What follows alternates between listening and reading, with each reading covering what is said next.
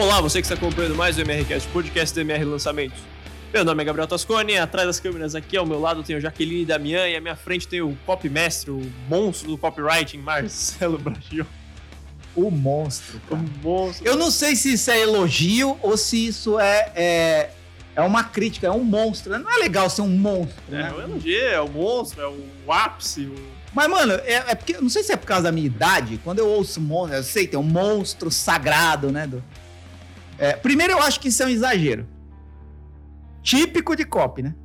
Exagero é algo típico de copy. Não significa que esteja errado, né? É apenas um recurso, né? Uma hipérbole. Sim. né? Um exagero de linguagem. Ou, nesse caso, uma analogia, né? Um monstro tende a ser forte, poderoso. tal.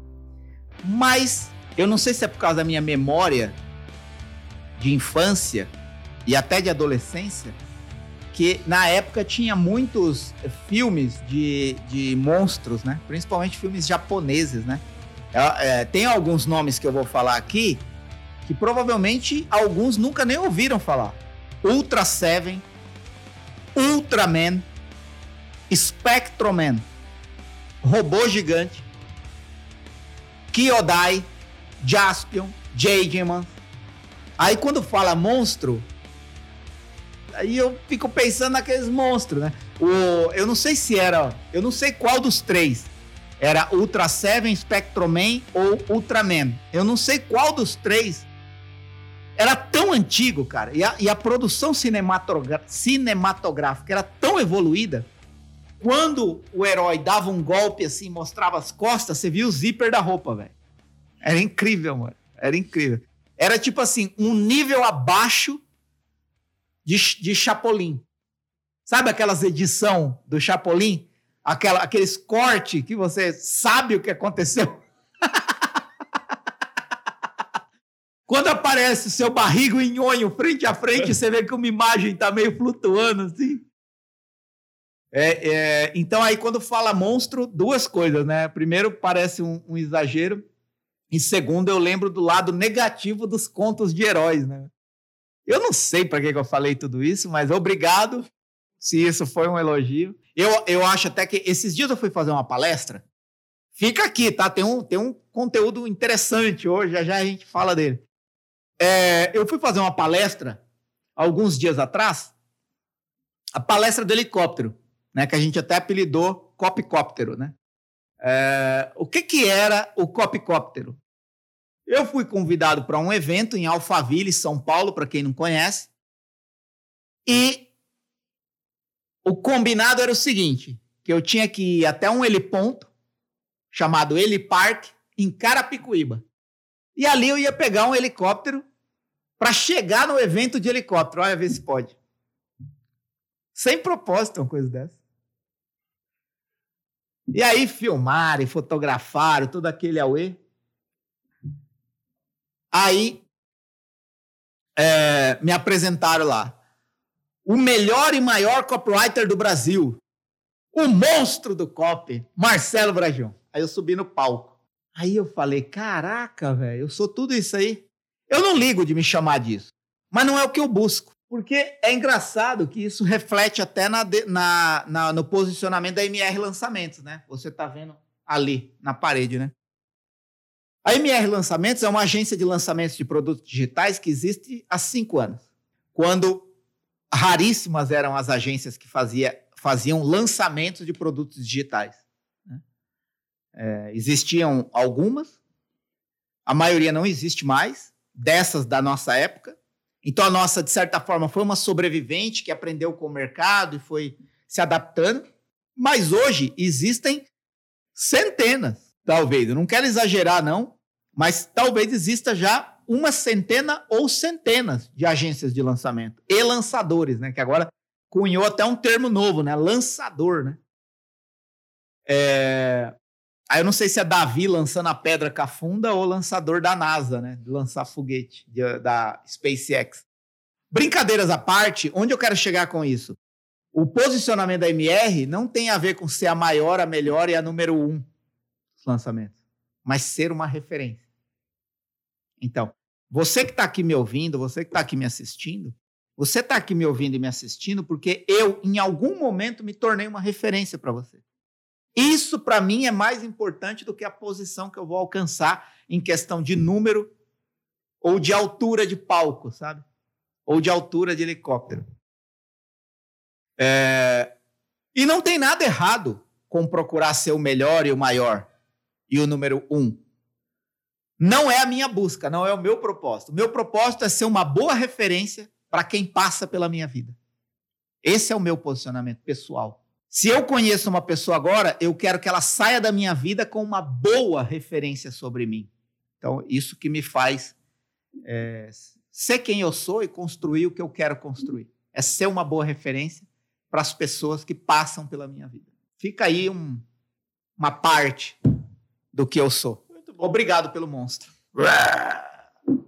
Deixando o monstro de lado, então, o copy mestre da MR.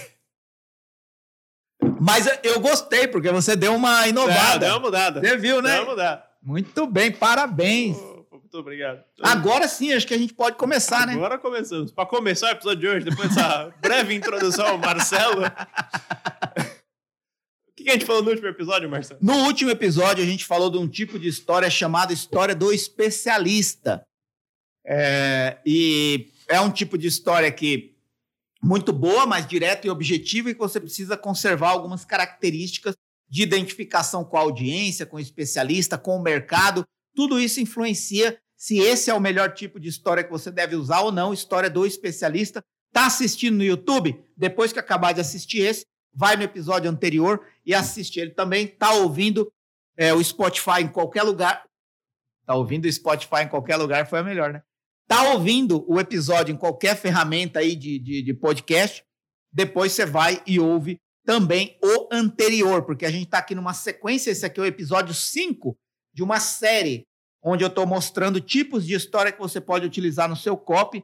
E eu vou dizer uma coisa para você, viu? Eu acho que eu nunca falei sobre esses tipos de história de forma tão abrangente como eu estou falando aqui. Nem mesmo na minha imersão Copy Experience. Mas na imersão Copy Experience você tem o um exercício prático imediatamente aplicável que eu não tenho como fazer aqui, nem como fazer no canal Copy dele. Aliás, se você não conhece o canal Copy dele, é um canal que eu tenho no Telegram, onde eu falo de copy todo santo dia, pelo menos até o presente momento. Pode ser que futuramente isso acabe, é, mas até o presente momento eu estou lá falando sobre. E eu nunca fiz esse tipo de abordagem. Então é muito importante que você assista os episódios que já passaram, esse e o próximo, ou os próximos, sobre histórias. É isso. Isso foi o que a gente falou no anterior. Hoje eu tô desenfreado, né, velho? Eu, eu tô, tô, percebendo isso. Esse episódio vai ter três horas e meia. É, eu espero que não. Então, no episódio anterior, eu falei sobre o tipo de história do especialista. É isso. Muito bom. E no episódio de hoje, a gente vai falar sobre o quê? No, no tipo de história de hoje, é o tipo de história que a gente chama de Robin Hood.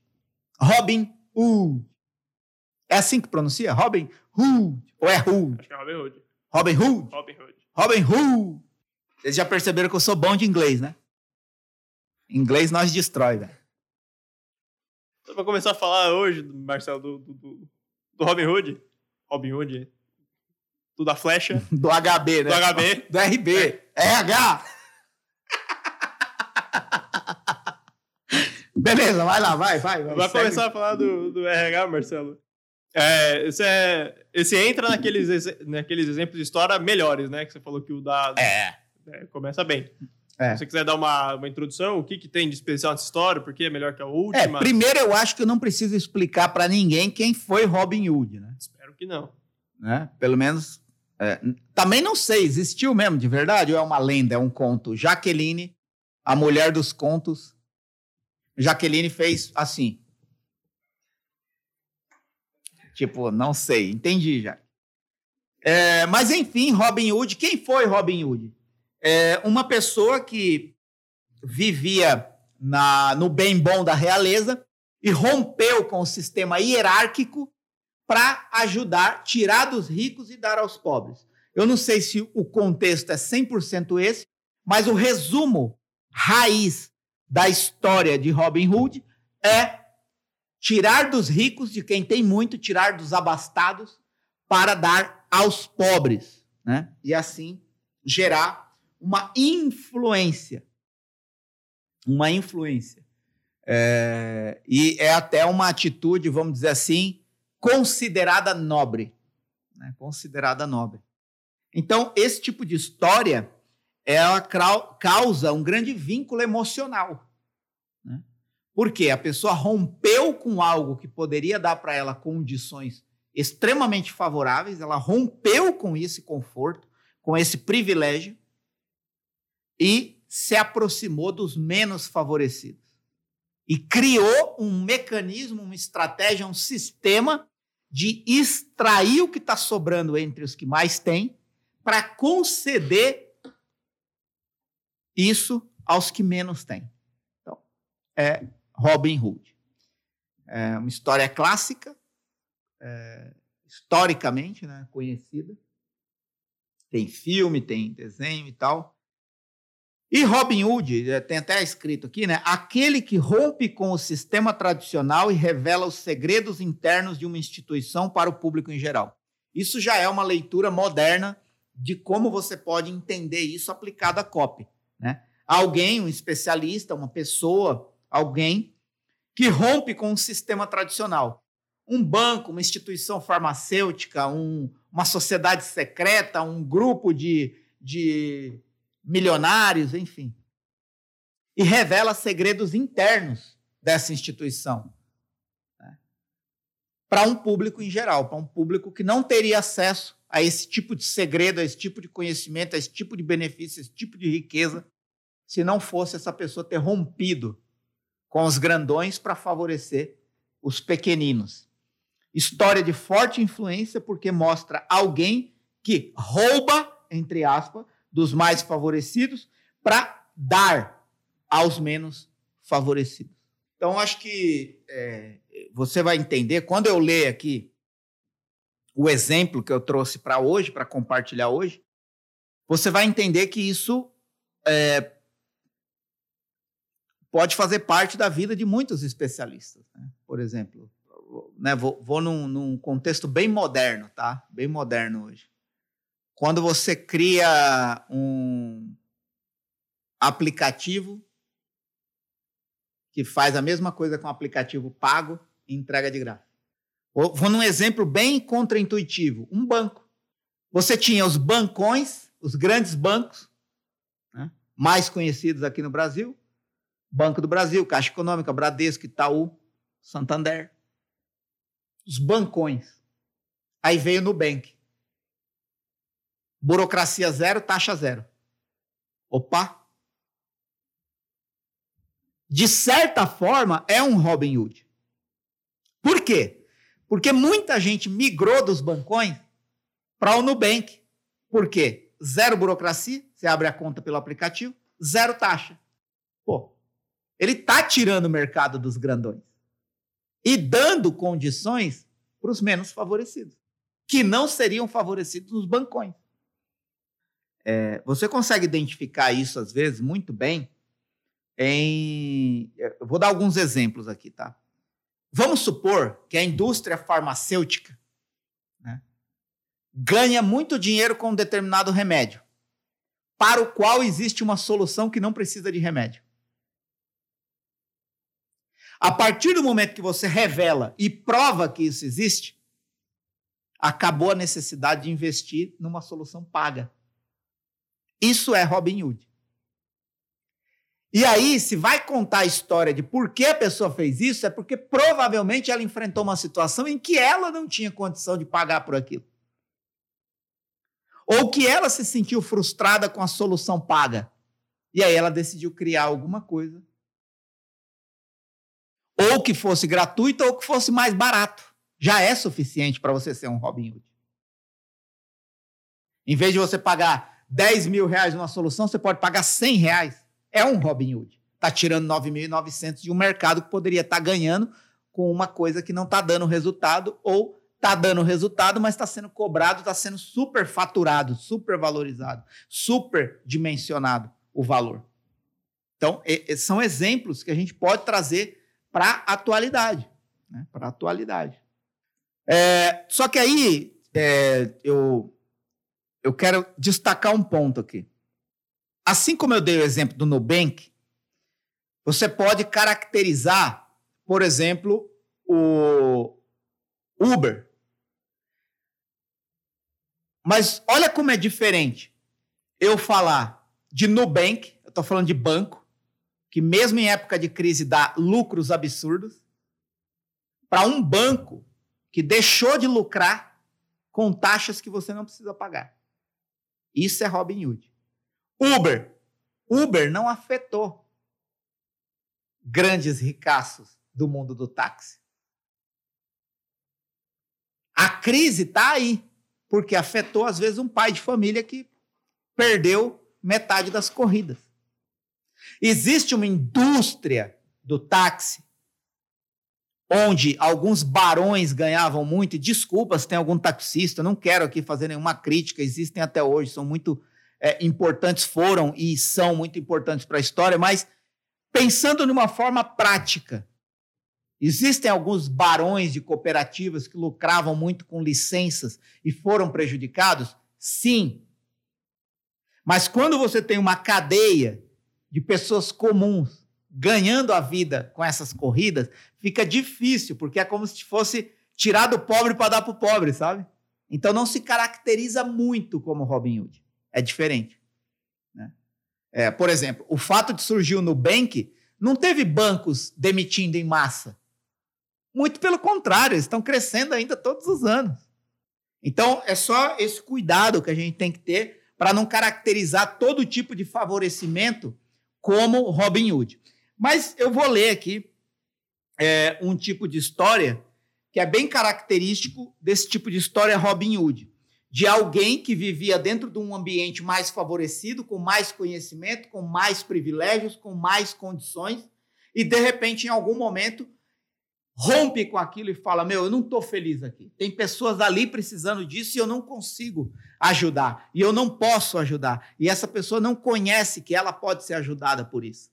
Então a pessoa rompe e vai dar esse conhecimento, essa condição, esse privilégio a quem não tem. Então eu vou ler uma história aqui que caracteriza isso bem aplicada a um copy, um copy que também não é meu. Em alguns exemplos anteriores eu dei exemplos de copy meu, de outras pessoas. Esse aqui é um copy de outra pessoa que eu vou dar aqui, mas utilizando essa estrutura de história Robin Hood. Vamos lá. Passei a maior parte da minha vida adulta negociando derivativos em Wall Street para quem não sabe, o Wall Street é o centro financeiro americano. Com 22 anos, eu já estava negociando contas de 100 milhões de dólares. Depois disso, as apostas só aumentaram. Em certo ponto, eu já estava ganhando pessoalmente milhões de dólares por ano. Fazia viagens para a Suíça na temporada anual de esqui e ficava no chalé do bilionário Richard Branson.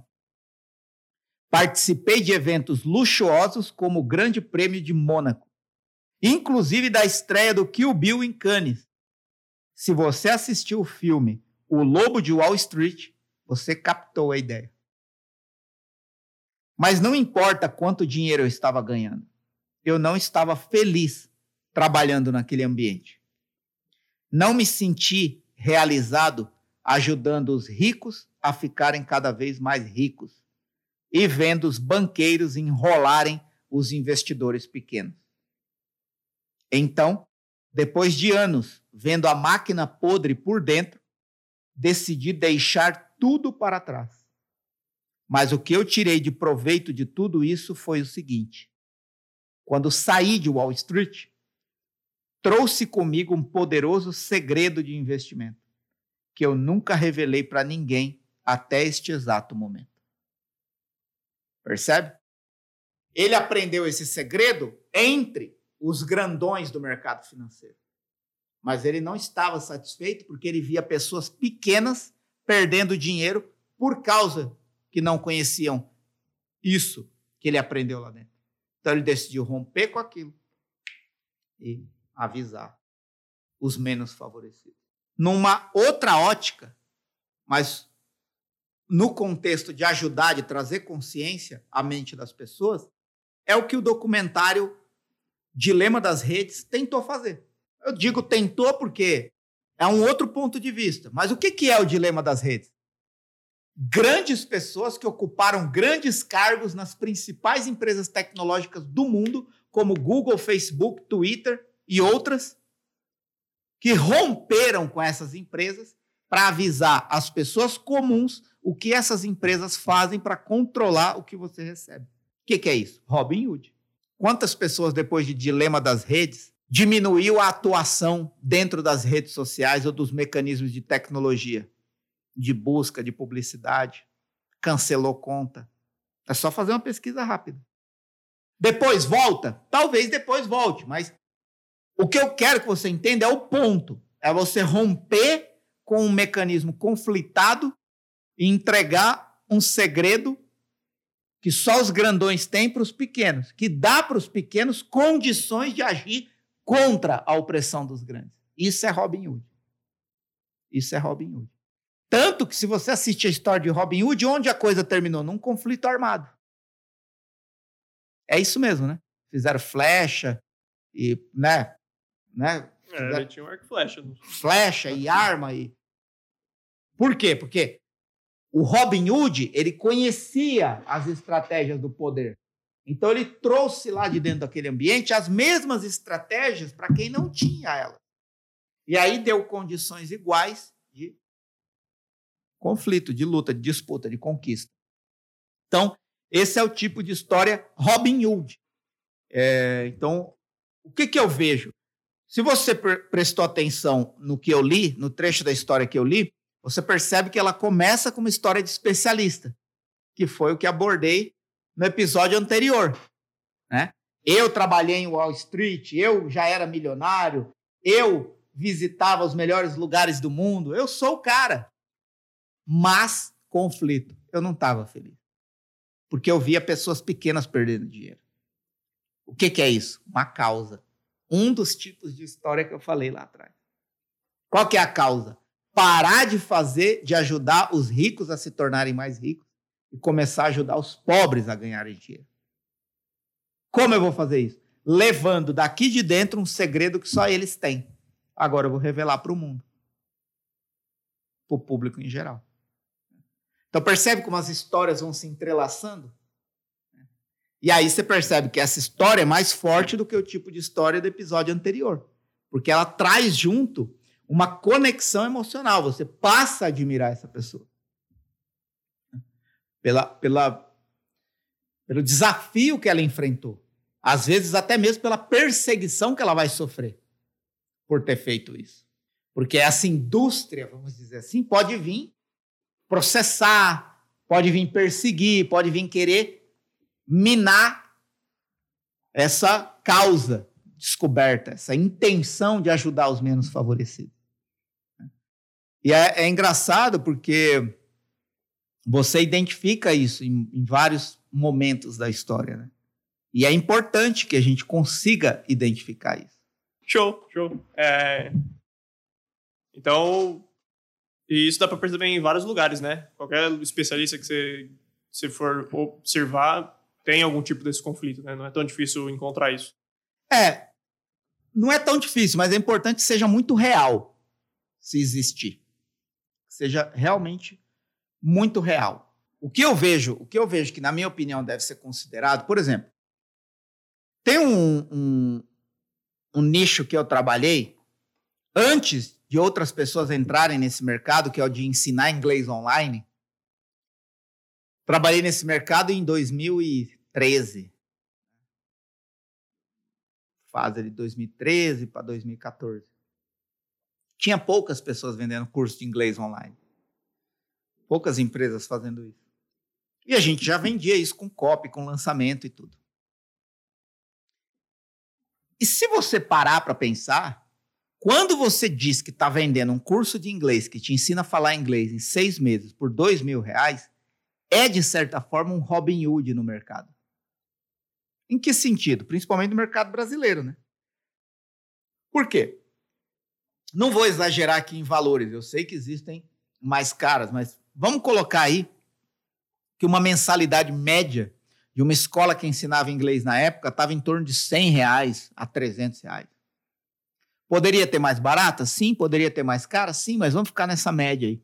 Entre 100 e 300 reais por mês para aprender inglês. E as grandes escolas de inglês presencial na época elas te mantinham lá por no mínimo três anos. No mínimo, o plano mais rápido era três anos. Tinha cinco, tinha oito. Tinha criança que, quando entrava na escola primária, entrava na escola de inglês. E só saía da escola de inglês quando terminava o ensino fundamental. Oito anos depois. Sabe o que era pior? A maioria não conseguia falar fluente. Como pode? É um bando de incompetente, burro, incapaz? Não. O método foi criado para não ensinar a falar inglês. Por quê? Porque ele contrariava uma matriz essencial de aprendizado humano. Ouvir, repetir, para depois escrever. Ouvir, repetir, para depois escrever. Você que está me assistindo, você que está me ouvindo, Gabriel que está me olhando e a Jaque que está balançando a cabeça, todos vocês aprenderam a falar português assim. Ouvindo seus pais, seus parentes, seus irmãos, seus familiares e repetindo o que você mais ouvia. Reproduzindo o que você mais ouvia. Até saber que você poderia escrever aquilo que você estava ouvindo e repetindo. E aí, o que, que as escolas tradicionais colocavam na frente? A gramática, a conjugação verbal, o adjetivo, o advérbio, o pronome. E que criança, que ser humano que aprendeu a falar o próprio idioma, aprendendo gramática, antes de repetir o que está ouvindo? Ninguém. Você não ensina uma criança ali no berço? Diz comigo, por obsequio, papai. Papai é um nome, blá, blá, blá, blá, blá. Não, não, não fale essa frase, ela está conjugada no tempo verbal errado. Não. O que, que você fica? Feliz. Quando a criança diz, papá. Nem acertou, mas você entendeu é suficiente para se comunicar. É fluente perfeito? Não, mas precisa? Ou a fluência e a perfeição vem com a experiência? Então, quando veio alguém e disse assim: dá para você aprender inglês em seis meses, sem depender de pagar matrículas por três anos, cinco anos, oito anos, e sem conseguir falar inglês fluente, dá para você aprender inglês em apenas seis meses? Mano, é um Robin Hood porque revelou um segredo que ninguém sabia.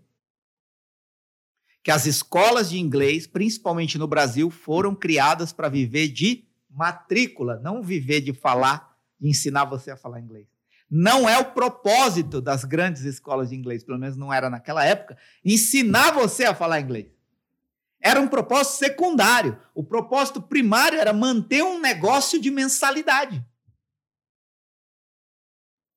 manter um negócio de recorrência. Então, quanto mais tempo você demorasse para falar inglês, mais mensalidade eles ganhariam, mais tempo você ficaria e melhor eles lucrariam. E pior, pessoas que estudaram três anos, cinco anos, oito anos e não, nunca falaram inglês fluente, saíam de lá frustradas, achando que elas não eram capazes de falar nunca. Ou seja, causou ainda um trauma que dificilmente é superado. Porque essa pessoa vai se deparar com uma outra oportunidade de aprender inglês e a primeira coisa que ela vai acontecer vai duvidar dela mesma. Mas eu já estudei três anos, já estudei cinco anos, já estudei oito anos, nunca aprendi aquele diabo daquela porra daquele verbo to be. Por que, que agora você está falando que eu vou aprender em seis meses se eu nunca consegui em três anos, cinco anos, oito anos? Aí o que, que você precisa fazer? Revelar o segredo que impedia você de falar inglês que era a trava da gramática colocada na frente da experiência prática de ouvir e repetir, ouvir e repetir, ouvir e repetir. Até você ser capaz de escrever, entender e blá blá blá. Então, isso foi um cataclisma no mercado. Tanto que hoje, quem vende, especialistas que vendem idioma online, em questão de meses, são muito mais requisitados e buscados do que as grandes escolas tradicionais. Agora, olha uma outra curiosidade. O Brasil é um dos únicos países no mundo que escolas presenciais de idiomas demoram mais que um ano para ensinar. Em todos os outros países do mundo, ou na maioria, principalmente, por exemplo, na Europa, os cursos de idioma ou você nunca ouviu falar dos intensivos de férias, intensivos de verão nos Estados Unidos? Como você aprende a falar inglês em dois meses? Mas não tinha gente que viajava, fazia intercâmbio, dois, três meses de curso no Canadá, de curso nos Estados Unidos, em Boston, na Inglaterra. Por quê? Porque é possível. Cursos de idioma de escolas tradicionais, às vezes as mesmas escolas que tinham no Brasil, ensinava em outros países em um ano e aqui em três, cinco, oito. Por quê? Então, é, essa foi uma revelação que, tipo, criou uma cisão no mercado. Puta que eu pariu. Alguém uh, identificou o sistema e falou: não, tem alguma coisa muito errada aqui. Não é possível. Aí foi e revelou. E aí fez tanto sentido que todas as pessoas faziam os cursos online, ou a maioria, claro, não dá para dizer todos, mas aprendiam muito mais rápido. E aí nas primeiras aulas já falava: caraca, eu tô, eu tô entendendo e falando mais do que em um ano, três anos, cinco anos de. Então isso diz muito sobre a história Robin Hood. O que você pode provocar no mercado? Um novo rumo, uma nova direção. Imagina quantos milhares de reais você gastava em anos numa escola de inglês, agora você pode pagar um curso de dois anos, de dois mil reais, e aprender inglês em seis meses. Você vai ficar fluente? Não. Mas aí é um outro ponto também, que é uma crise. Parece que é uma crise de brasileiro. Eu não sei se outros países têm a mesma percepção, mas é engraçado. Ninguém para para pensar nisso. Se você vê um gringo no Brasil, um gringo no Brasil, Qualquer lugar da Europa, Estados Unidos, é, Oriente Médio, é, Ásia, tá no Brasil. Se ele falar o, o português errado, todo enrolado, mas você conseguir entender, você vai julgar essa pessoa mais inteligente que você, se você só fala um idioma. Sabe por quê? Porque ela conseguiu. Então ele vai usar o tempo, o tempo de conjugação errado, as palavras fora da ordem, é, enfim. E você admira essa pessoa. Só que às vezes você está aprendendo um idioma e você fala assim: ah, ainda tenho vergonha da forma como eu falo, porque se eu for lá, as pessoas vão, vão dizer o que de mim, que eu ainda não sei. Acredite, as pessoas lá vão ter a mesma admiração que você tem pelos gringos aqui. Simplesmente porque você conseguiu uma coisa que a maioria não faz: falar mais de um idioma. Então, se você souber algumas palavras e conseguir se comunicar já é suficiente para você ter uma experiência uau. Então, às vezes, na busca da perfeição, na busca da fluência, você esquece que o pouco já é suficiente, assim como o pouco para o gringo que chega no Brasil já é suficiente. Tem pessoas que moram no Brasil há 20 anos e não sabem falar o português ainda. Fala todo enrolado, cheio de sotaque. E, e ok, você se comunica, você entende e ainda admira. Por que não pode ser a mesma coisa com você? Então, essas, essas, esses paradigmas foram quebrados. Então, isso faz parte do Robin Hood. Né? De dar esperança para as pessoas que estão sem esperança. De dar condições para as pessoas que estão sem condições. De dar privilégios para as pessoas que estão desfavorecidas. Então, isso é Robin Hood. Se você tem esse tipo de história, ela é emocionalmente muito forte. Causa uma conexão imediata emocional, até de admiração por aquela pessoa que teve coragem de romper com o sistema para ajudar os menos favorecidos. É isso. Muito bom. Então, acho que isso a gente encerra o episódio de hoje. Uhum. Tem algum recado, Marcelo? Meu recado é você que está aqui no YouTube, faz isso agora. Se inscreve no canal, ativa a notificação, dá o like, compartilha com outras pessoas se acredita que precisa desse conteúdo e deixa o seu comentário aqui embaixo como opinião, sugestão ou é, alguma, algum comentário sobre esse conteúdo e como ele te ajudou. Nas descrições também tem links que levam para outros lugares onde eu falo sobre copy, inclusive meu canal Copy dele, se é, é, se é não, né? Canal Copy dele que tem conteúdo de copy, pelo menos nesse presente momento que eu te falo. Pode ser que um dia isso mude, mas é, me segue também no Instagram e todas as coisas que tem aí na descrição. Se você está me ouvindo pelo Spotify ou qualquer outra plataforma de reprodução de podcast, você pode compartilhar com outras pessoas e ouvir o episódio anterior agora nesse exato momento ou até mesmo a sequência de outros episódios onde eu falo de outros tipos de história. Falei pra caramba pra acabar, minha cabeça tá até cansada. É isso. Se você tiver no YouTube, vai aparecer aqui o, o izinho com a, com a playlist dos, dos outros episódios do MRCast. Se você tiver no Spotify, é só pular um pouquinho pra cima que você vai ver todos os outros. Esse é o quinto episódio da série sobre história, então volta que tem quatro aí pra você assistir se você não assistiu ainda ou se você não ouviu. E é isso. Muito obrigado a você que acompanhou até aqui. Até mais.